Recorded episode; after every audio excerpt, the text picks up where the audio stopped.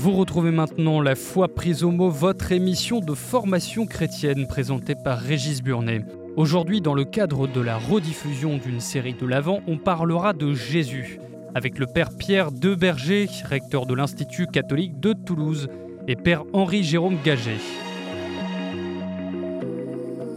Bonjour et merci de nous retrouver pour la foi prise au mot, votre rendez-vous de formation chrétienne. Pour l'avant, la foi prise au mot vous propose une série sur Jésus, organisée sur la première proclamation de foi des chrétiens, Jésus, Christ, Fils de Dieu, Sauveur, dont les initiales grecques forment le mot ictus, poisson. Pour ce premier numéro de la série, nous allons donc nous consacrer à la personne de Jésus. Que peut-on savoir sur lui? Que nous disent les textes sur Jésus? Que nous en dit l'histoire? Pour répondre à ces questions, deux invités, monseigneur Pierre de Berger, bonjour. Bonjour. Vous êtes prêtre du diocèse d'Air et d'Ax, vous êtes bibliste, vous êtes également le recteur de l'Institut catholique de Toulouse et vous êtes le président de l'UDESCA. Alors qu'est-ce que l'UDESCA? L'UDESCA, c'est l'Union des établissements d'enseignement supérieur catholique. Pour faire simple, c'est l'union des cinq universités ou instituts ou universités catholiques de France, c'est-à-dire Lille, Angers, Paris, Lyon et Toulouse. Et le père Henri-Jérôme Gagé, bonjour. Bonjour. Vous, vous êtes prêtre du diocèse de Créteil, vous êtes théologien et vous êtes professeur au Théologicum de l'Institut catholique de Paris. Alors donc on va parler de, Jésus et de la question euh, de, l'histoire de Jésus, de Jésus et l'histoire. Et la première question euh, que j'ai envie de vous poser à l'un et à l'autre, c'est on a souvent eu l'impression que faire de l'histoire et parler de Jésus dans l'histoire, c'était une manière de perdre la foi. Alors, est-ce que c'est mal d'étudier l'histoire de Jésus? Est-ce que c'est mal d'étudier l'histoire? C'est certainement pas mal, même si l'irruption de l'histoire dans la théologie a créé une crise grave qui a duré à peu près un siècle. Hein. Il a fallu un long temps pour remettre les choses en ordre. maintenant, je crois que nous avons vraiment une théologie qui, est de plein pied dans, dans la recherche historique, mais il y a une période de trouble parce que la question de l'histoire n'arrive en théologie que tardivement. Je veux dire, quand je parle de la question de l'histoire, je parle de la question des sciences historiques. Mhm. Et c'est assez tardivement que la Bible commence à être traitée comme un document historique. Euh, il y a trois étapes, si vous me permettez. La première étape, c'est l'invention de l'imprimerie, ou plutôt exactement l'invention du caractère mobile d'imprimerie par Gutenberg à la fin du XVe siècle, mhm. où le statut du texte biblique change, puisque le texte biblique était un, une œuvre d'art, un bijou, c'était un parchemin qui coûtait extrêmement cher à faire, qu'on ne possédait qu'en très peu d'exemplaires, qui, qui mettait extrêmement longtemps à être fabriqué. Et puis, la possibilité d'imprimer cela fait baisser les coûts, le texte biblique peut être répandu, possédé, et plus avant, pour éditer le texte biblique, on va se mettre à étudier divers parchemins pour comparer les versions. Et donc, on considère le texte biblique non plus comme un objet de culte, comme un, lieu spirituel, mais on le considère comme un objet d'étude. Donc, première étape, c'est un objet d'étude. Ça devient un objet d'étude. D'accord. Deuxième étape, la réforme, qui n'est pas possible sans la première étape d'ailleurs. À partir du moment où le texte biblique est infiniment plus disponible, on peut s'y rapporter directement, en dehors, disons, de la liturgie. Et l'expérience fondamentale de Luther, c'est précisément d'avoir trouvé dans sa lecture personnelle du texte biblique une conviction de foi que les cours de théologie qu'il avait suivis ne lui avaient pas communiqué. Et donc, Luther plaide pour aller à l'écriture, lisez l'écriture personnellement, ce qui suppose que vous pouvez la comprendre, et, comme le texte biblique demeure un texte difficile à comprendre, il faut l'étudier pour rendre possible à tous de le comprendre. Mhm. Et en quoi ça, change, enfin, ça, a un impact sur la, question de Jésus? J'y viens. Alors le texte biblique étant livré maintenant à une étude quelque peu objective et étant, au moins dans certains de ses usages, désacralisé, un certain nombre d'auteurs commencent à le lire, des philosophes, pour y chercher autre chose que le message euh, chrétien euh, orthodoxe. Un des premiers à tenter l'opération, c'est le fameux euh, philosophe juif Spinoza. Spinoza est un juif distant de sa communauté et qui lit les évangiles, non pas pour contempler la, la, vie du Christ et Seigneur, mais pour voir quelle est la différence entre Jésus et Moïse. Alors, il arrive un certain nombre de résultats qui, auxquels beaucoup des gens qui vont lui succéder arrivent aussi, c'est-à-dire que Jésus prêche un message universaliste, pas ritualiste, pas étroitement moraliste et pas nationaliste, à la différence de Moïse. Mhm. Et puis l'étude de Spinoza est suivie par l'étude de nombreux philosophes au XIXe siècle qui s'intéressent au texte évangélique, non pas comme un texte sacré qui leur révèle les- qui est Dieu, mais comme un texte qui documente l'existence d'un personnage historique nommé Jésus, qui est un personnage très important, mais auquel on peut s'intéresser en dehors de la foi. Alors, ces philosophes trouvent dans le message de Jésus un message intéressant, édifiant, fort, et en avançant, ils trouvent un décalage entre le message de sagesse et de spiritualité de Jésus, dans lequel ils trouvent relativement facile d'entrer de plein pied, et puis le message dogmatique qui nous présente Jésus comme l'envoyé du Père, qui nous présente Jésus comme le Sauveur, et entre un Jésus si facilement accessible que, disons, un philosophe à la Frédéric Lenoir, hein, pour caricaturer un tout petit peu, un Jésus tellement accessible et le, personnage religieux confessé ensuite par les, les églises comme le Christ et le Sauveur, ils voient un décalage et progressivement s'installe l'évidence que le vrai Jésus, c'est celui qui tient ce discours de sagesse et de spiritualité dans lequel on, on entre assez facilement, et que le reste, c'est la fabrication des églises qui ont surchargé Jésus de tout un tas de qualificatifs. Alors, est-ce que, cette dichotomie est vraie? Est-ce que vous, vous avez, vous avez perdu la foi en faisant, euh, en Non. de l'étude biblique? Non, mais je, je prendrais peut-être une autre approche. Je dirais que la question, d'une certaine manière, elle se pose même bien avant. Et elle se pose par un autre biais. Elle se pose bien avant, lorsque je pense à Tatien, avec son diatessaron. C'est quelqu'un qui veut. Donc, on Mais est oui. au troisième siècle, hein, quelque chose comme ça. Tatien, ben, il lit les évangiles et qu'est-ce qu'il constate? Il constate que ben, ce que les païens aussi constatent, ils constatent qu'il y a des divergences dans les récits bibliques. Ils disent, mais finalement, quand on regarde les évangiles, on voit bien qu'ils ne sont pas d'accord. Et dans le Contre-Cels, oui, ou bien dans, l'œuvre de- du Diatessaron, on voit bien qu'il y a déjà une première tentative de dire, ah oui, oui, mais alors il y a des divergences, gommons-les, comme ça nous n'aurons pas, de- n'aurons pas de difficultés, et après tout, faisons un seul évangile. Mais Saint-Augustin, quand il, quand il regarde les béatitudes, pour prendre deux exemples, il voit bien que dans les béatitudes chez Matthieu, elles sont sur la montagne, et euh, pour lui, qu'elles sont dans la plaine. Alors il a une petite interprétation, il s'en tire en disant finalement Jésus commence par prononcer les paraboles, les, les béatitudes sur la montagne, et puis il descend, il descend dans la plaine, et il poursuit, il poursuit. Autrement dit, je crois que par un autre biais, on voit bien que ce texte ce texte, eh bien, il y a des divergences, il pourrait y avoir même parfois des incohérences. Alors tant qu'on en reste, je crois que ce que le Père Gagé disait, tant qu'on en reste dans une lecture, on n'y touche pas, il ne faut pas y toucher, c'est un texte sacré, évidemment les questions ne se posent pas. Dès lors que, comme, comme l'a bien dit le, le Père Gagé, dès lors qu'on on va admettre, voilà, on va admettre qu'il puisse y avoir une lecture critique des textes, il est évident qu'à ce moment-là, toutes ces questions vont, sauter aux yeux. Et évidemment, euh, la, question que- qui était posée avant, c'est celle de la dichotomie qu'il peut y avoir entre, euh, par le fait même des recherches que l'on va conduire, et qui, pour, euh, pour, pour, pour reprendre d'ailleurs un, auteur célèbre qui qui qui est le, qu'on connaît plutôt comme le, pasteur Schweitzer, qui dans un de ses livres, De Vred à Rimarus, ou de Rimarus plutôt à Vred, eh bien, nous dit finalement qu'est-ce qu'on fait En voulant chercher le Jésus de l'histoire, on ne fait que reproduire l'idéal du Jésus que l'on pourrait avoir. Et ça, ça va être une autre question. Ça va être de fait qu'une fois que l'on aura admis de fait qu'une recherche sur le Jésus de l'histoire est importante, eh bien, on se, rendra, on se rendra compte que le risque, il peut être de projeter sur Jésus l'image que l'on se fait de lui. Et c'est là euh, que va intervenir, justement, d'un point de vue historique, vont intervenir de véritables recherches qui ont été conduites à partir notamment des années 1950 sur des critères, sur des critères, sur des critères d'historicité, sur des critères d'authenticité, mais évidemment avec le, présupposé de base qui va orienter ces réflexions, c'est que les évangiles, de fait, ne sont pas des biographies de Jésus, ils ont été écrits à la lumière de la résurrection, ils ont été écrits, nous le croyons aussi, à la lumière de ce que vivaient les communautés chrétiennes et à la lumière aussi du travail de l'esprit.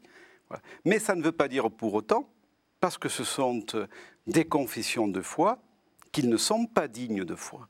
Et je crois qu'un des enjeux aujourd'hui, c'est précisément ces recherches historiques qu'on conduit depuis, je disais, les années 60, sur des critères, critères d'attestation multiples ou critères de discontinuité, qui nous ramènent précisément à, situer Jésus dans le monde qui était le sien, à partir aussi de l'archéologie, à partir de tout ce que l'on sait du monde dans lequel il vivait. Vous êtes d'accord on, arrive à, résoudre cette fameuse dichotomie entre le Jésus de l'histoire et euh, ce qu'on a appelé le Christ de la foi?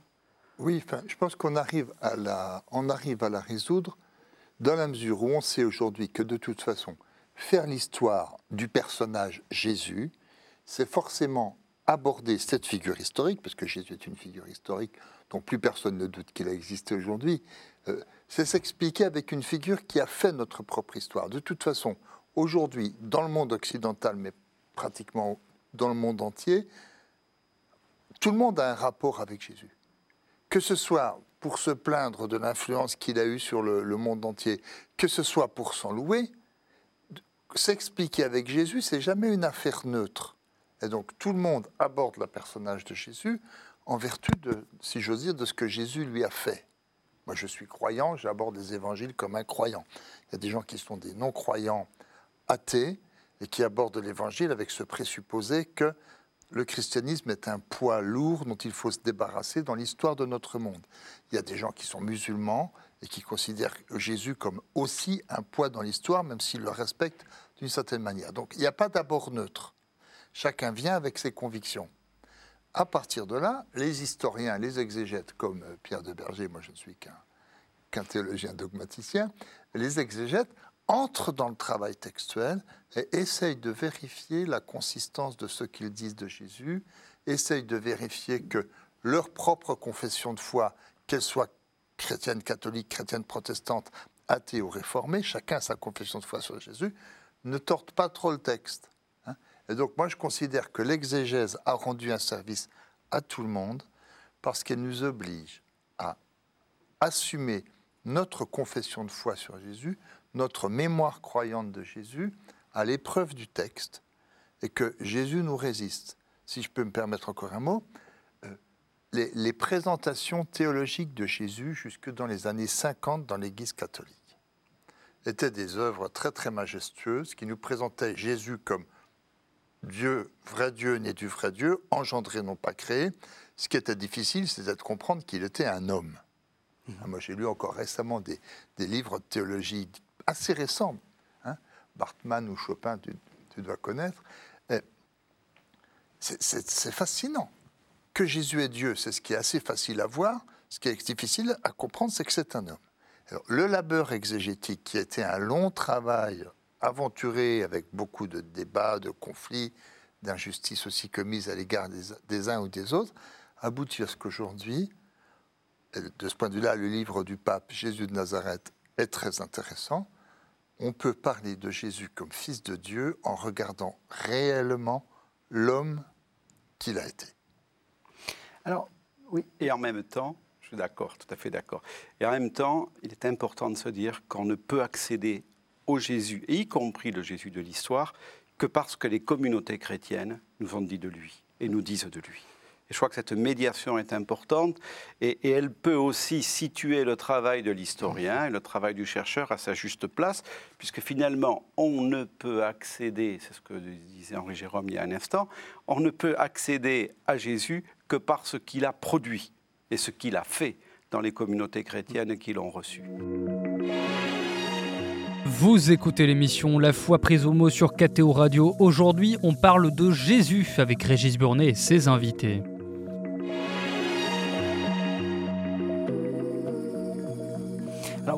Vous disiez, ce n'est pas une biographie, et euh, vous, vous disiez, euh, tout se fait à la lumière de la foi. Et je crois qu'il y a euh, un exemple qui est, excellent pour, pour illustrer ça, c'est les récits de l'enfance. Puisque les récits de l'enfance, on voit bien qu'il y en a deux qui sont pas complètement identiques et qui disent des choses un peu différentes. Alors pourquoi est-ce qu'il y, a deux récits d'enfance et pourquoi, enfin, qu'est-ce que ça nous dit? Alors, ils disent à la fois des choses très différentes et à la fois ils s'accordent sur l'essentiel. Ils s'accordent sur quand même l'essentiel, la naissance de Jésus euh, sur la fin du règne d'Hérode le Grand.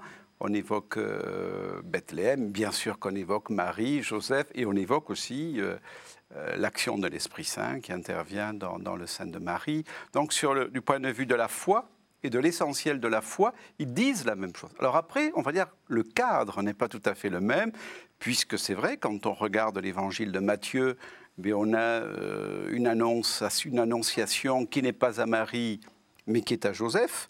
Et tout se passe précisément chez Matthieu, d'abord autour de Joseph, et puis Marie est très très absente de ce récit.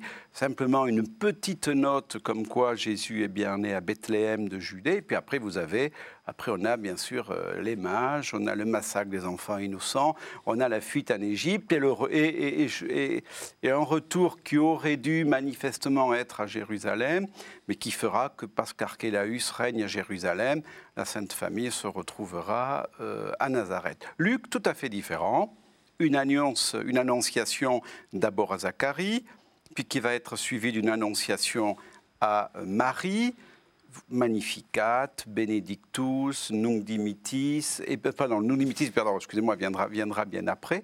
Mais ce que l'on a ensuite, c'est bien sûr le recensement de Quirinius, et tout le monde, je puis dire, se retrouve à Bethléem, et c'est là que donc, deux récits totalement différents.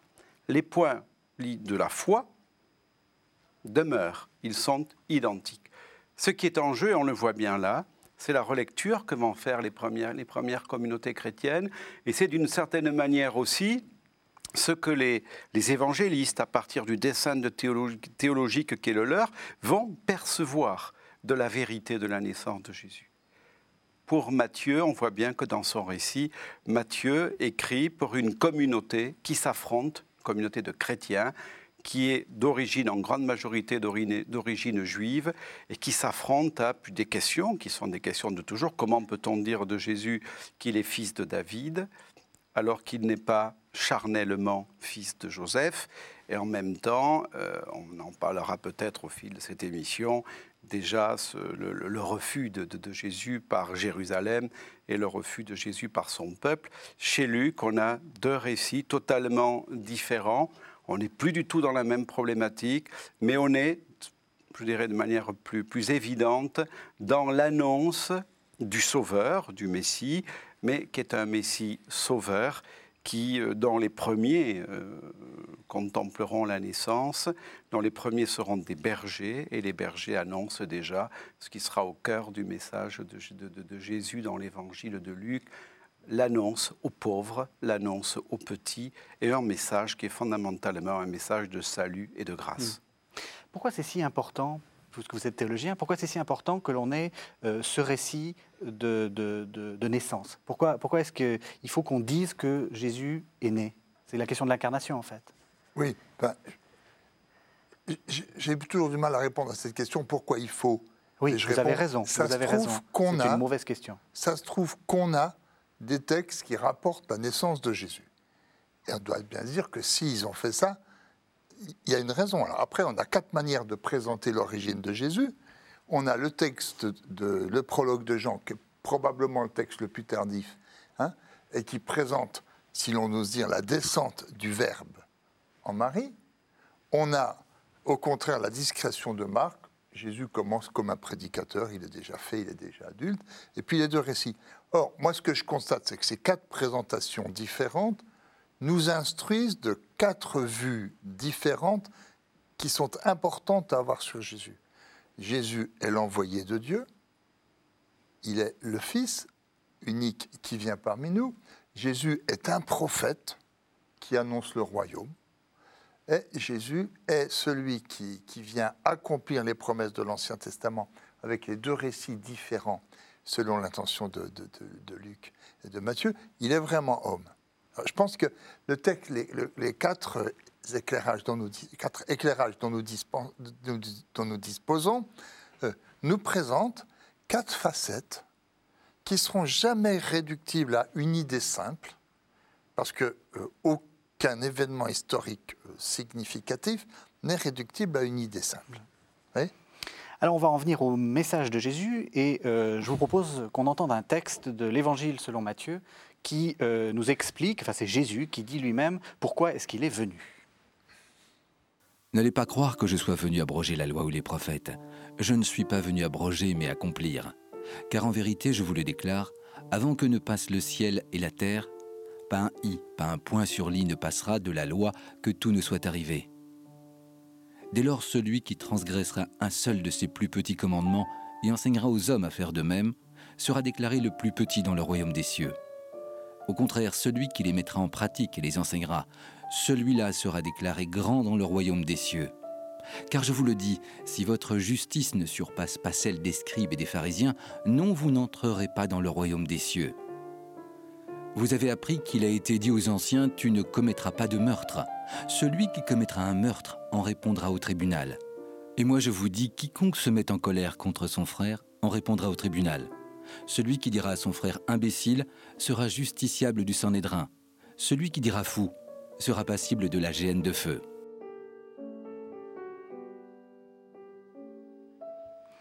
Alors Pierre de Berger, ce qui est très euh, frappant dans ce, dans ce texte, c'est que Jésus s'inscrit, mais totalement dans, le, euh, dans, la, continuité, euh, dans la continuité de l'Ancien Testament. Il, le dit lui-même, il n'est pas venu abroger la, la loi. Est-ce qu'on a des idées de comment Jésus apparaissait à ses contemporains? Est-ce qu'on est qu'on a une idée de comment, comment les gens parlaient de lui?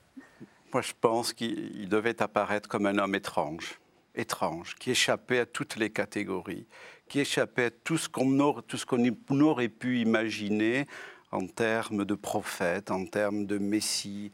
Je crois que c'est, euh, je ne vais pas employer le mot de marginal, il y a un auteur américain qui a à son sujet a évoqué le mot de juif marginal, mais sans doute quelqu'un qui échappe à toutes les catégories il est à la fois, on le voit bien dans les évangiles, ils sont d'accord sur ce point-là. On voit bien, bien sûr, qu'il accomplit des miracles, il accomplit des guérisons, et on voit bien qu'il est l'envoyé de Dieu, et on perçoit bien. Mais il est prophète, mais il est plus que prophète. Il est, c'est un sage. Les paraboles qu'il raconte, qui sont quand même une des grandes caractéristiques de son évangile, de, sa prédication, pourrait l'apparenter à, oui, à un sage, mais il est davantage qu'un sage. Il acceptera de lui qu'on dise qu'il est le Messie, mais on voit bien qu'il l'est autrement. Donc moi, ce je crois que ce, qui, ce qui va paraître sûrement dérangeant dans la figure de Jésus, c'est son caractère unique. C'est son caractère unique. Et il me semble que les critères d'historicité qu'on évoquait il y a un instant, qui, qui, qui, nous ramènent précisément au personnage même de Jésus, eh bien, mettent en avant, mettent en avant le fait que, parce qu'il est unique, et là on rejoint peut-être le regard de la foi, bien sûr, et du théologien, parce qu'il est unique, eh bien, euh, il n'est réductible à, aucune des images que l'on pouvait se faire euh, d'un prophète, d'un sage, d'un messie, d'un homme de Dieu. Et quand il parle de Dieu, quand il parle de la loi, on voit bien, ce n'est pas pour l'abolir, mais c'est bien pour l'accomplir. Et c'est pour l'accomplir de la manière, évidemment, qu'on n'aurait jamais imaginé. Mmh. Donc je pense que il y a un réel engouement autour de cette personne, il y a un réel engouement.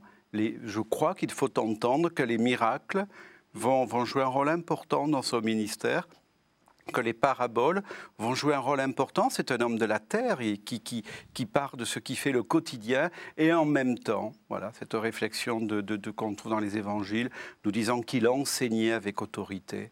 Il me semble que cette expression nous dit quelque chose justement de cet autre de cette altérité, de cette différence qui fait que euh, on peut, me semble-t-il, par ce biais-là et par euh, voilà, la manière dont il se situe par rapport à la loi, la manière dont il revendique une certaine filiation par rapport à Dieu, qu'il appelle papa, Abba. Il semble qu'il y a là des éléments qui, même d'un point, de vue, d'un point de vue historique, en même temps qu'ils nous conduisent à, à l'originalité, à l'altérité de Jésus par rapport à toutes les images qu'on aurait pu se représenter, nous font, me semble-t-il, toucher du doigt, y compris d'un point de vue euh, historique, la dimension divine qui est la sienne.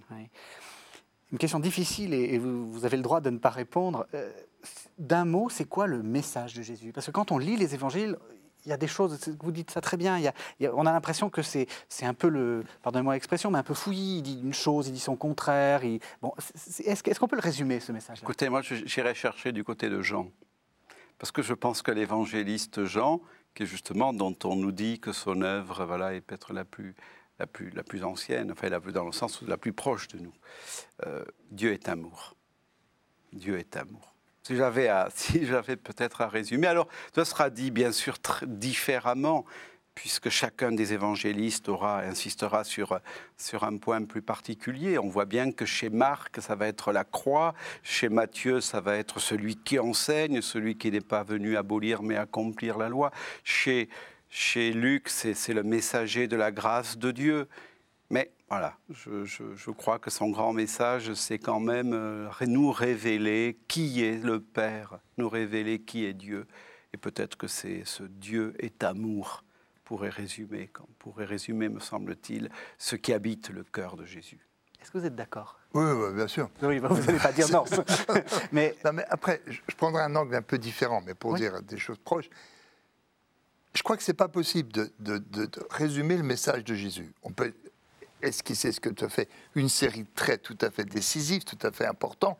Et je serais assez d'accord, moi, pour vous dire qu'un des traits qui me paraît le plus important aujourd'hui, en tout cas souligné aujourd'hui, c'est Dieu est amour.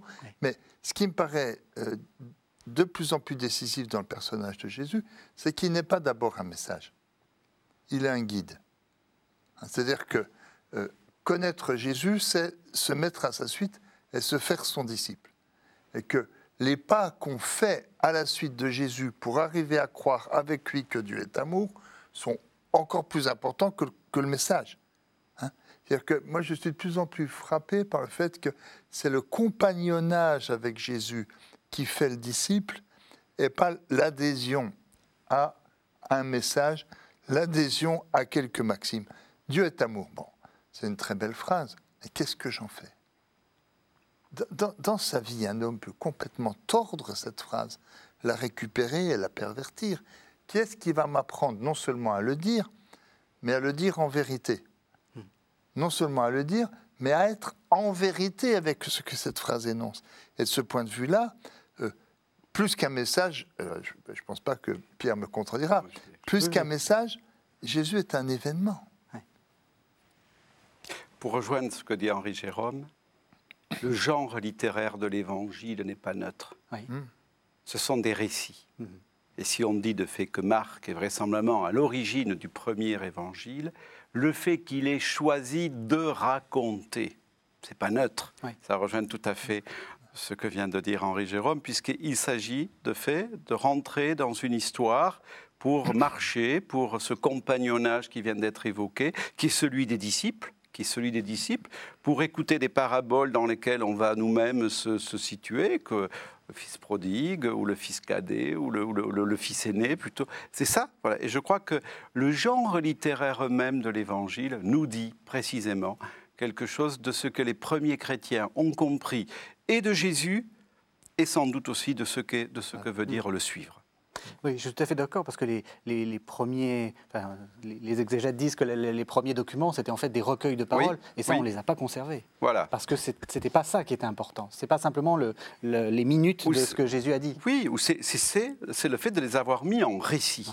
De les avoir mis en récit. Un récit sans doute un petit peu fictif, mais un récit dans lequel, avec les apôtres, avec la foule, avec un peu les, aussi les détracteurs de Jésus, on va rentrer dans cette histoire pour progressivement se laisser accompagner, puisqu'on voit bien que dans les évangiles, c'est le Christ aussi qui guide, et c'est lui qui, jusqu'à la mort, et puis après la résurrection, guide les uns et, les autres vers la compréhension ou l'incompréhension de ce qu'il est, et cela se fait toujours dans un compagnonnage, et cela se fait toujours à travers une histoire. Alors la question du compagnonnage, bah, vous savez aussi, enfin mieux que moi, qu'il y avait un livre de dévotion qui s'appelait L'imitation de Jésus-Christ.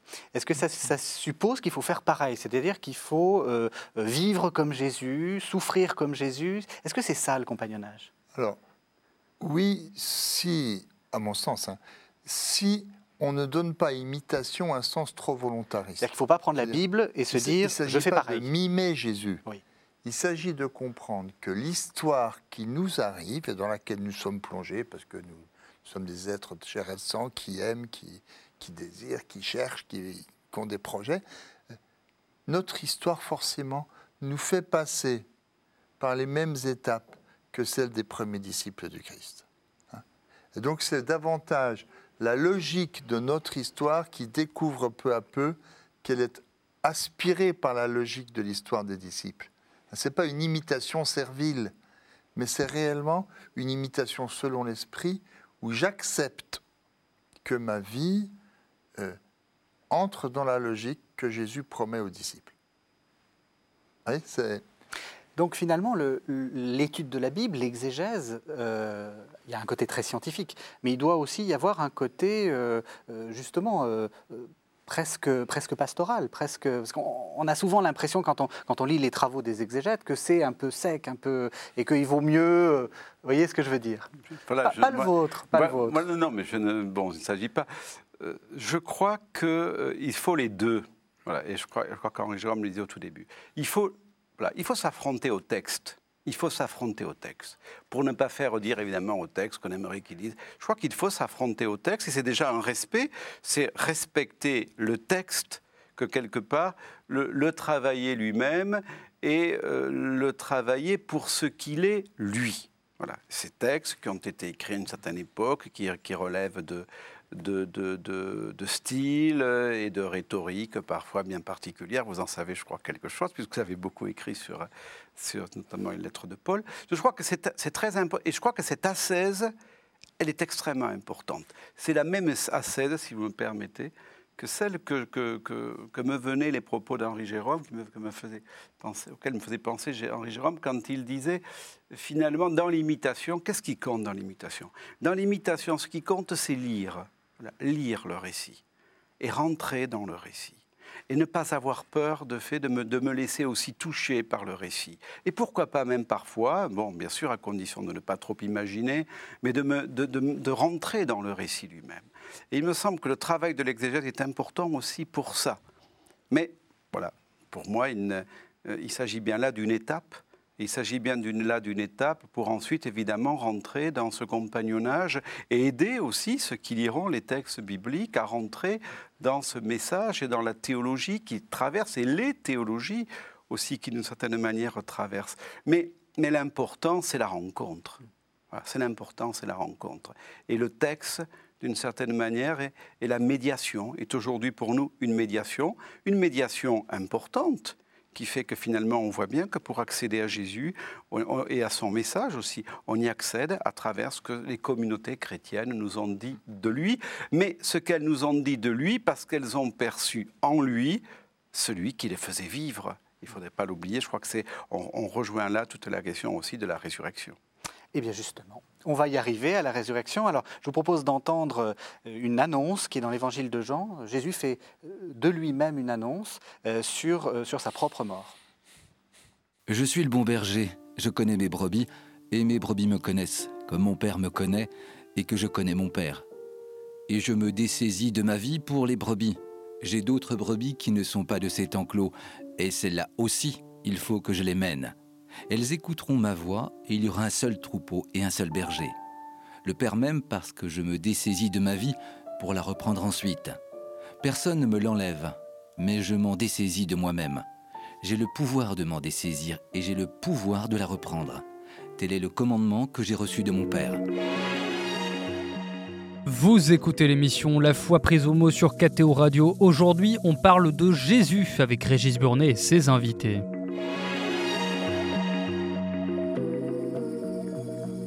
Alors Pierre de Berger, vous avez écrit un livre qui s'appelle Jésus le Christ, un débat politique. Et l'une des questions que les exégètes se posent, c'est pourquoi est-ce que Jésus est mort? Enfin, pas pourquoi est-ce qu'il est mort, mais qu'est-ce qui a fait que Jésus euh, se soit trouvé engagé dans ces histoires, euh, des histoires de, procès, de bon, entre les, les, Juifs, les Romains, etc.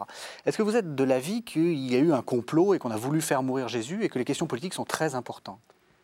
Je crois que la question est d'abord religieuse. Pour moi, la question est d'abord religieuse. Et je crois que la question euh, concerne, on l'a évoqué avant, concerne au fond ces deux fondements qui sont les fondements du judaïsme, qui sont la Torah et qui sont le temple. Et on ne peut pas ne pas, ne pas constater d'ailleurs qu'il y a de fait dans l'attitude de Jésus et dans l'enseignement de Jésus, dans sa manière d'être, il y a un danger, il y a un danger évident il y a un danger pour, euh, je ne dis pas pour le judaïsme, je ne dis pas pour les juifs, je crois qu'il y a peut-être un danger pour certains religieux, pour certains religieux. Et il y a un danger notamment pour euh, ben, les religieux qui, euh, et il ne s'agit pas des pharisiens, bien sûr, pour, pour les religieux qui ont fait du temple qui ont fait du temple le haut lieu du salut. Et on sait qu'à cette époque-là, le temple, en même temps qu'il est bien sûr, qu'il est le haut lieu du judaïsme, est aussi euh, un lieu euh, d'affaires, est aussi un lieu d'affaires, est aussi un lieu politique par certains côtés. Et je crois que le message de Jésus est un message qui dérange, qui, qui, qui inquiète.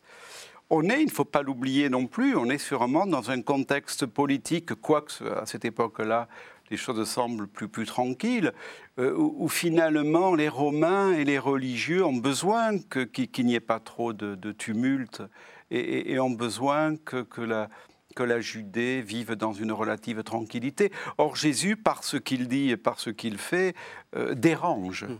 Et, et, je crois que de fait, Jésus sera victime, voilà, sera victime de, cette collusion voilà, entre pouvoir politique et pouvoir, et, et pouvoir religieux, et, et qu'il fera les frais d'une situation où euh, bah, il vaut mieux que l'un meure, plutôt, comme le dira voilà, Caïphe, que, euh, plutôt que le peuple lui-même ne sombre dans, dans, dans le, le dans un désastre ou dans, dans, des troubles. Donc je crois que Jésus sera, voilà, sera victime. Euh, à ce détail près qu'en même temps, bon, je suis peut-être aussi de ceux qui pensent que par le fait même, on lui volera presque sa mort, puisqu'il ne mourra pas comme un religieux, mais il mourra comme un bandit, il mourra comme un, comme un criminel. Voilà. Mais cette collusion, donc euh, j'insiste quand même très très fortement pour qu'on ne dise pas les juifs, oui, oui, oui. qu'on ne dise pas les juifs. Voilà. Mais, mais c'est voilà. d'autant plus inquiétant pour, euh, bah, dire pour vous, euh, cher père, puisque euh, vous, euh, les gardiens du temple maintenant, c'est vous. Est-ce que Jésus n'est pas quelque chose de, de, de, de, gênant, de dérangeant? Père Gagé, vous disiez, il y en a qui veulent, qui ont trouvé que c'était un poids Jésus, que c'était quelque chose. Ouais. Et, et c'est ce qu'ils ce attaquent derrière, c'est pas Jésus en réalité, c'est l'Église. Absolument. Alors, qu'est-ce qu'on en fait de ce, de ce côté un peu pas, pas révolutionnaire, parce que vous dites pas ça, mais, mais un peu dérangeant? Ah, mais je crois qu'en principe, en principe, euh, être disciple de Jésus, c'est justement pas le posséder d'une manière tranquille, mm. mais c'est être toujours entraîné au-delà de ce qu'on était capable d'attendre et de vouloir et d'espérer, pour faire un pas de plus. Hein. Et donc, enfin, si Jésus représente, disons, une instance critique pour toute existence, il, il est d'abord une instance critique pour l'Église, pour chacun de nous. Ah, quand on va communier, on dit Seigneur, je ne suis pas digne de te recevoir, mais dis seulement une parole et je serai guéri. Hein? C'est-à-dire, de toute façon, on sait très bien que le compagnonnage avec euh, le Seigneur est, un compagnonnage inconfortable. Hein? Et c'est un compagnonnage inconfortable parce que Jésus, enfin, on est toujours tenté de vouloir le saisir, de s'appuyer sur lui et d'en faire une caution pour nos choix et nos intérêts. Et, et ça, c'est un mouvement qui est qui est éternel, mais, mais, qui est sans cesse contredit par le rapport aux Écritures. Hein. Et moi, je trouve absolument remarquable, c'est quand même une ironie qui n'est pas suffisamment relevée, que Pierre, le premier pape, est celui qui, dont, l'itinéraire nous est présenté de la manière la plus contrastée et, et d'une certaine manière la moins enviable. C'est quand même celui qui se fait réprimander par Jésus, celui qui ne comprend pas ce que Jésus est, celui qui ne connaîtra Jésus que quand il a découvert qu'il quand il aura découvert qu'il l'a renié. Et, et, je pense que ça, c'est, c'est assez exemplaire du chemin de tout chrétien. À la limite, plus on est un chrétien convaincu, plus on a des chances de découvrir que son propre itinéraire avec Jésus ressemble à celui de Pierre. Mmh. Hein? Moi, je suis toujours frappé dans, dans, dans, les évangiles, il y a les récits sans suite. La Samaritaine, Zachée, euh, qui sont des récits où, où, la rencontre de Jésus produit un effet soudain, mais on ne sait pas ce qui se passe après. On ne les voit pas vieillir. Voilà. Et puis il y a le long itinéraire des apôtres avec Jésus.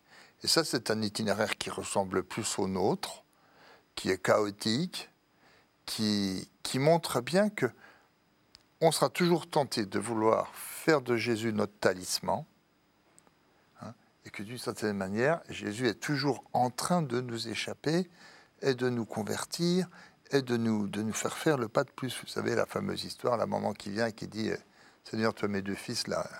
Oui, Fais- fais- Faisant des évêques, faisant des cardinaux. hein. Vous voyez, bon, donc on a toujours tendance à utiliser. Donc, je reviens à votre question. De fait, l'Église connaît Jésus comme son sauveur, c'est-à-dire comme celui qui la pardonne. C'est-à-dire comme celui tel que quand elle le contemple, elle découvre aussi ses misères et ses péchés. Il n'y a rien de pire, pour terminer, Oui. que les cathos qui se présentent sur deux en disant on a Jésus avec nous, donc on est des types bien. C'est pour ça que je crois que la redécouverte des évangiles et ce travail sur l'histoire, il est aussi important. Parce que finalement, c'est un travail de mémoire. C'est aller à la source, c'est aller aux racines. On peut penser que les, dès les années 67, quand Marc, l'évangéliste Marc, écrit son évangile et qu'il met la croix au cœur de son évangile et qu'il nous présente, comme Henri Jérôme l'a dit, Marc, Pierre, et qui nous présente Pierre tel qu'il le présente, en ne gommant rien de Pierre. Il est celui qui dit tu es le Christ, mais il est celui qui ne peut pas accepter que Jésus euh, euh, imagine ou annonce qu'un jour il mourra. Et donc Pierre réprimande. Pierre réprimande Jésus pour se voir traité de Satan ensuite. Je trouve ça assez remarquable parce que je me dis finalement, ces questions qu'Henri Jérôme vient d'évoquer, ce ne sont pas simplement les questions d'aujourd'hui, ce sont déjà les questions des premiers chrétiens. Et ce seront toujours, je crois, les questions de l'Église et les questions des chrétiens. Toujours. Et ces trois visages ou ces quatre visages, comme on l'évoquait au tout début, que nous présentent les évangiles, ils sont aussi là pour nous dire de fait qu'on ne possédera jamais. On ne possédera jamais Jésus, on ne possédera jamais son message, mais que finalement, voilà, avec les apôtres, avec la Samaritaine, ou avec Zachée, ou avec d'autres, nous sommes, ce qu'on ne cesse d'évoquer, nous sommes dans ce chemin, donc il ne faudrait pas oublier qu'il est quand même marqué dès le début des évangiles par ces deux phrases, ces deux impératifs, croyez et convertissez-vous, ou convertissez-vous et croyez. Voilà, c'est le début de l'évangile, c'est le début des évangiles. Et on ne dit pas qu'il y ait de fin. Alors, il y a une cinquième, il y a un cinquième visage de, de Jésus, enfin, quoi qu'on peut le, le mettre sous, sous l'un des, des quatre, c'est le, le Jésus ressuscité. C'est quelque chose qui a, qui a été euh, euh, le fait que Jésus soit ressuscité. Est-ce que c'est un événement historique? C'est une question qu'on pose tout le temps. Est-ce que c'est un événement historique? Alors, ce qui est historique, ce sont les apparitions. Voilà. Je crois. Certes, c'est un acte de foi. Mais ce qu'on peut dire d'un point de vue historique, c'est que le ressuscité est apparu. Et si on reprend le premier credo qui ne se trouvait pas dans les évangiles, mais dans les lettres de Paul, dans la lettre Corinthiens, on nous dit, voilà, il est apparu, et il faut bien entendre, il s'est fait voir, avec toute la nuance d'expérience de foi, il s'est fait voir à ses faces, Pierre en premier, puis on va évoquer les apôtres, puis on va évoquer Jacques, et puis on va évoquer à la fin, Paul parlera de lui-même. Donc je crois que les apparitions, pour moi, les apparitions du ressuscité sont un événement historique. Et les apparitions du ressuscité, qui vont de fait voilà, euh, être à l'origine, alors si je puis dire, de tout le processus qui va s'enclencher avec euh, l'événement de Pentecôte, elles nous conduisent précisément au ressuscité. Mais elles nous conduisent au ressuscité. Alors si on avait, si on devait revenir sur le début de notre entretien, je dirais au ressuscité qui n'est plus le Jésus de l'histoire, mais qui est le Seigneur de l'histoire. Et il est extrêmement important de se rappeler que c'est précisément à la lumière du ressuscité compris comme le Seigneur de l'histoire, à la lumière des apparitions du ressuscité, on va alors relire, relire l'histoire de Jésus. Pourquoi est-ce que cette question de résurrection est, est- est importante? Parce que vous, vous avez évoqué, euh, vous avez évoqué des, des biographies de Jésus, beaucoup comme maître de sagesse. Enfin, c'est très à la mode Jésus en ce Oui, moment. oui, on oui. sent que, on sent qu'il y a quelque chose de, il y a un mouvement sur Jésus. Et souvent, justement, la question de la résurrection est euh, mise de côté en disant c'est c'est pas, pas très important. Oui, absolument. Et pourquoi c'est important Non, mais la question pareil. Vous voyez ce que je veux dire Ben, ça se trouve que ça nous est annoncé. Ça, c'est la première chose. hein. Moi, je ne vais pas vous dire pourquoi ça devait l'être. Oui. Je peux simplement me placer sous cette parole qui m'annonce ça, hein, que celui qui a payé le prix de sa parole, celui qui annonçait heureux les pauvres, heureux ceux qui ont faim, soif de la justice de Dieu, heureux serez-vous quand vous serez persécutés à cause du royaume, etc. Il est identifié à tout ce qu'il a dit dans les béatitudes sur la croix. Jésus est sur la croix devenu l'homme des béatitudes. Et ça pose la question de savoir où est la vraie vie. Est-ce que la vraie vie, elle est dans les béatitudes que Jésus annonce, ou est-ce que la vraie vie, elle est dans l'accaparement, dans la, dans, dans, la conquête des premières places, dans le maniement des richesses, etc. C'est ça la question que pose la prédication de Jésus. Où est la vraie vie? Et Jésus meurt, et la question qui nous est posée, c'est celle de savoir si le parcours global de l'existence de Jésus, l'intégrale de son existence, comme disait l'exégète Schurman, est-ce que l'intégrale de son existence, c'est une figure de vie ou une figure de mort? Voilà. Et l'affirmation de la résurrection, c'est que Jésus a témoigné de la vraie vie, de la vie qui ne passe pas. Hein. Il nous a donné la vraie nourriture, la nourriture qui ne passe pas. Et l'affirmation de la résurrection, c'est ça. Il est, lui, le témoin de la vraie vie. Est-ce que c'est cette vie-là que vous voulez ou pas? Est-ce que c'est par cette vie-là que vous vous laissez gagner ou pas? Là est l'acte de foi. Hein. L'affirmation de la résurrection, c'est l'affirmation qu'il est, pour toujours, si j'ose dire, dans cette vie dont il a été parmi nous le témoin et, qui pour, et qui, dont il est le premier à l'accomplir en, plénitude. enfin, il n'y aurait pas de foi chrétienne sans la résurrection. Parce que la résurrection nous, nous, nous parce que la résurrection pose l'affirmation centrale qui est portée par toute l'existence de Jésus, où est la vraie vie? Alors chez, chez, chez, Matthieu, ça se dit où, est le royaume? Chez Paul, ça se dit où est la justice de Dieu? Ça peut prendre des, des allures variées. Mais bon, c'est ça la question centrale. Alors, la seule difficulté à propos de la foi, enfin la seule, j'exagère. Mais une des difficultés principales à propos de la foi à la résurrection, c'est que pour un certain nombre de gens, la résurrection est vue par le petit bout comme le prodige d'un mort qui n'est pas vraiment mort ou qui, qui s'en est sorti, on ne sait pas bien.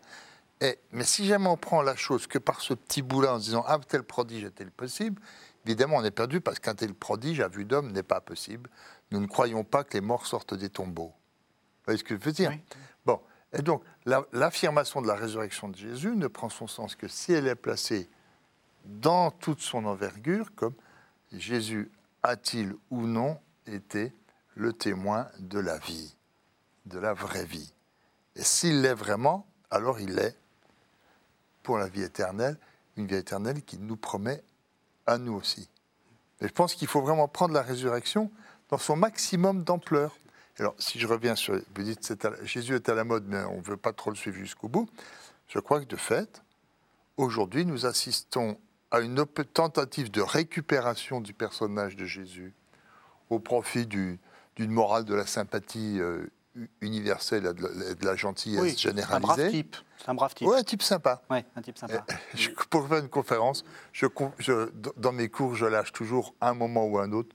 Je ne suis pas sûr que Jésus était un chic type. oui. Euh, pour revenir à notre émission, quelque part aussi au travail de l'exégète. Et là, on va voir l'importance de la résurrection. Tout à fait. Les premiers chrétiens vont bien comprendre que la résurrection de Jésus, c'est l'accomplissement de toute une vie. C'est l'accomplissement de toute une vie. Et que si on a évoqué de fait avant les conditions de la mort de Jésus, il ne faut pas oublier qu'en même temps, Jésus ne meurt pas malgré lui. Jésus, il meurt parce qu'il va jusqu'au bout de la mission qui est la sienne. Et il va jusqu'au bout de l'amour. Alors, le père Gagé euh, disait que la résurrection, c'était quand même le, couronnement, enfin l'accomplissement de toute la vie de Jésus. Pourquoi? C'est un accomplissement dans la mesure où tout le ministère de Jésus, d'une certaine manière, comme révélation précisément de l'être même de Dieu, de son Père, c'est caractérisé par la lutte contre le mal, contre les, maladies, contre la mort. On le voit quand même proclamer, justement, à travers ces gestes miraculeux, proclamer la puissance de Dieu. Alors je sais que ce mot de puissance est un mot qu'il ne faut pas trop employer, mais quand même, quand même, on a chose étonnante. On a à la fois la puissance, on a eu la mort, et là c'est l'abaissement le plus total. On pourrait penser que tout se termine là, et puis on a la résurrection. Et la résurrection, j'aurais tendance à penser que c'est le oui de Dieu. C'est le oui de Dieu. du Père à tout ce que Jésus a fait à tout ce que Jésus a enseigné, à tout ce qu'il a vécu. Là où, là, où, comme on l'a évoqué il y a un instant, eh bien, il y a eu refus, j'ai bien refus de certains, là où Jésus, face à ce refus, est allé jusqu'au bout de l'amour. Le Père, le Père répond travers la résurrection. Répond à l'humanité un peu comme il l'avait déjà fait ou comme il l'avait fait savoir, vous me pardonnerez cette expression, à Pierre, Jacques et Jean sur, le, sur, euh, sur la transfiguration, lorsqu'il leur avait dit Celui-ci est mon fils, écoutez-le. Eh bien, je crois que la résurrection, elle dit cela. Elle dit l'accomplissement d'une vie et en même temps, elle dit aussi l'accomplissement d'une révélation qui fait que l'apôtre Paul pour qu'il était impensable que Jésus soit le Fils de Dieu, que Jésus soit le Christ. Il était mort sur la croix. Lorsqu'il verra se révéler en lui, comme il le dit lui-même, le ressuscité. Alors il comprendra tout de Jésus. Et alors il comprendra tout de ce pourquoi Jésus est venu, de ce, de ce qu'il était, et surtout il comprendra d'une certaine manière, il comprendra tout, et c'est ce qui va être au cœur de la foi des premiers chrétiens, il comprendra tout de ce qu'est la vie chrétienne. Donc la résurrection, ce n'est pas un événement extraordinaire, miraculeux, et que l'on pourrait considérer comme euh, voilà, une espèce de... Non, la résurrection, je crois que c'est, c'est véritablement cet accomplissement de celui qui, du ministère, de celui qui guérissait, de celui qui se faisait proche des petits, de celui qui se faisait proche des malades, mais qui n'en a pas été pour au moins d'une certaine manière conduit de par le rejet des hommes à vivre la mort sur la croix. Écoutez, merci à tous les deux. C'était une très belle émission. Alors, euh, les téléspectateurs qui veulent vous retrouver peuvent vous retrouver par écrit. Pierre de Berger, vous avez écrit Jésus le Christ, un débat politique aux éditions Bayard. Henri-Jérôme Gagé, vous avez écrit La vérité s'accomplit aux éditions Bayard également, dans la collection Théologia. Et en collaboration avec Francis Wolff, Le mal nie-t-il l'existence de Dieu Merci à tous les deux. Merci beaucoup. Merci.